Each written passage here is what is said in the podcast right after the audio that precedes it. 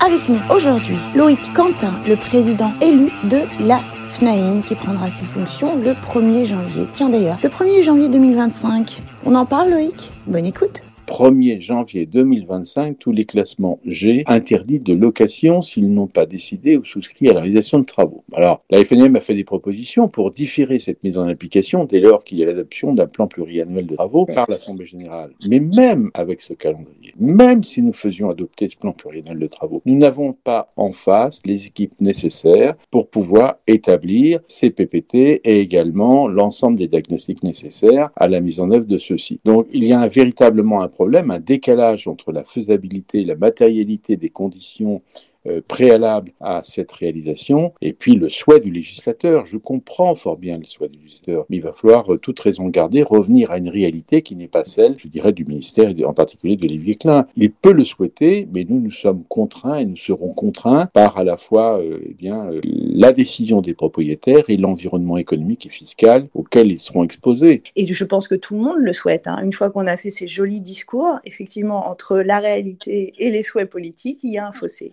C'est ce que vous êtes en train de nous expliquer. Voilà, c'est il y a il y a l'ambition, l'ambition législative, le souhait. Tout le monde ne souhaite qu'avoir une économie immobilière décarbonée, mais encore faut-il que les échéances soient rendues possibles. Il y a des intervenants qu'on oublie dans tout cela. À la fois les entreprises chargées de faire les travaux. Aujourd'hui, euh, quand on veut commander, même à ravalement, c'est 18 mois d'attente. Je vois pas comment Tout à fait. énergétiquement des immeubles et quand on n'a pas toutes les entreprises qualifiées RGE. Et puis deuxièmement, une catégorie qu'on oublie, ce sont les gestionnaires de copropriété, ils ne sont pas, leur emploi du temps n'est pas élastique et extensible à souhait. Ah il est déjà très important. Or, organiser, euh, enclencher une rénovation énergétique dans un immeuble, même si c'est quelque chose qui euh, fait partie de nos missions, euh, il y a une limite dans le temps et dans le planning pour pouvoir exécuter ces, nouvelles tâches. Donc, il va y avoir un, espèce d'embouteillage, comme on l'a connu par le passé. Rappelons-nous, nous avait imposé de mettre en conformité les ascenseurs. Oui, c'est vrai. il a fallu reporter successivement ce délai, ce décret d'application jusqu'à six années complémentaires pour pouvoir le faire. Parce qu'il y avait un embouteillage total. Et les ascensoristes ne pouvaient pas répondre. Alors bien évidemment, lorsqu'il y a un embouteillage, une telle, une embouteillage, une telle demande, on est confronté à une hausse des prix, des augmentations des... Voilà, sur l'ensemble des, devis. Donc la précipitation n'est pas forcément le bon remède, je dirais, à ce dispositif. Je crois que la solution européenne qui était donnée jusqu'en échéance 2034 que l'on soit, bon, je dirais, plus pédagogue et que l'on soit euh, plus souple sur le planning arrangerait beaucoup et permettrait une meilleure respiration à ce marché. Et aussi, encore faudra-t-il avoir des incitations pour le faire. Alors, je vais vous demander un petit exercice. Je sais que vous êtes assez friand de ces petits exercices, euh, Monsieur Quentin. vous allez nous donner donc une action pour fédérer, une action pour innover et une action pour défendre. C'est très précis.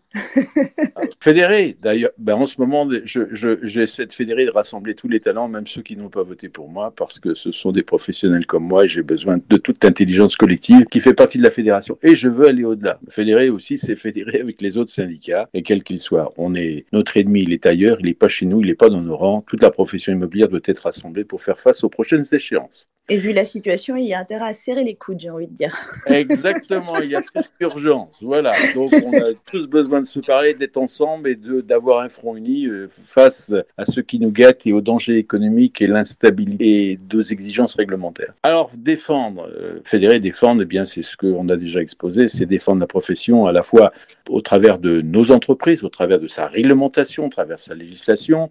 Je sais qu'il y a des bruits de ci, de là qui tentent de dire que la loi gay serait remise en cause pour certaines activités. Je suis un fervent défenseur farouche défenseur de la loi gay, je tiens à ce modèle et je veux même le faire progresser. Rendre les conditions d'accès à la profession plus difficiles, pas d'amateurisme dans l'immobilier, des sanctions applicables pour ceux qui manquent et qui ne respectent pas notre réglementation. Ça, c'est... D'accord. Professionnalisation, professionnalisation et professionnalisation. Voilà.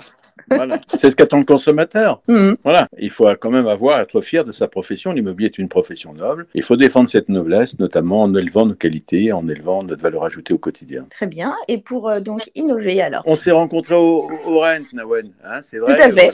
Et voilà, je crois que je, je, en 10 ans, je crois que je dois être le premier président des FNIM qui vient au Rennes. C'est l'accueil d'ailleurs des, des startups qui étaient là, des chefs d'entreprise. Excellente, excellente. Puis alors, moi, en plus de cela, vous savez, je suis nantais. Donc quand on est à Nantes, on a la French PropTech qui est née à Nantes. Voilà, une pépinière euh, de startups. Et puis, euh, je pense qu'aujourd'hui, euh, période a changé entre les startups qui ont innové uniquement à partir de leurs seules connaissances, qui se sont développées, aujourd'hui atteignent un régime de saturation. Et c'est là que la profession va prendre le relais. C'est là que nous avons besoin de leur apporter nos connaissances, notre compétence, notre vision marché, notre vision prospective sur nos métiers, sur, je dirais, tout ce qu'on pose et tout ce qui fait notre métier et l'excellence de nos métiers pour apporter nos connaissances à leur disposition ou leur permettre de développer leur start-up avec la technologie que nous ne maîtrisons pas. Le digital et le numérique, c'est une technique. L'homme, avant tout, en est le déclencheur, le décideur et le bénéficiaire. Eh bien, très bien, c'est une très très très belle conclusion. Donc, se serrer les coudes, professionnaliser, aller encore plus loin dans la formation continue des agents immobiliers, des professionnels de l'IMO. Ben, je crois que de toute façon, euh, je suis certain que nous aurons encore d'autres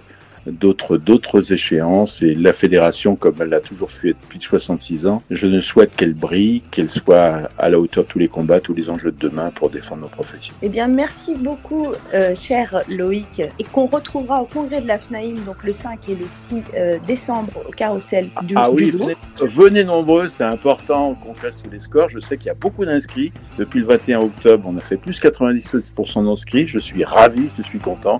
Mais tous ceux qui écoutent, venez et puis euh, voilà, et rencontrons-nous le 5 et 6 décembre à Paris.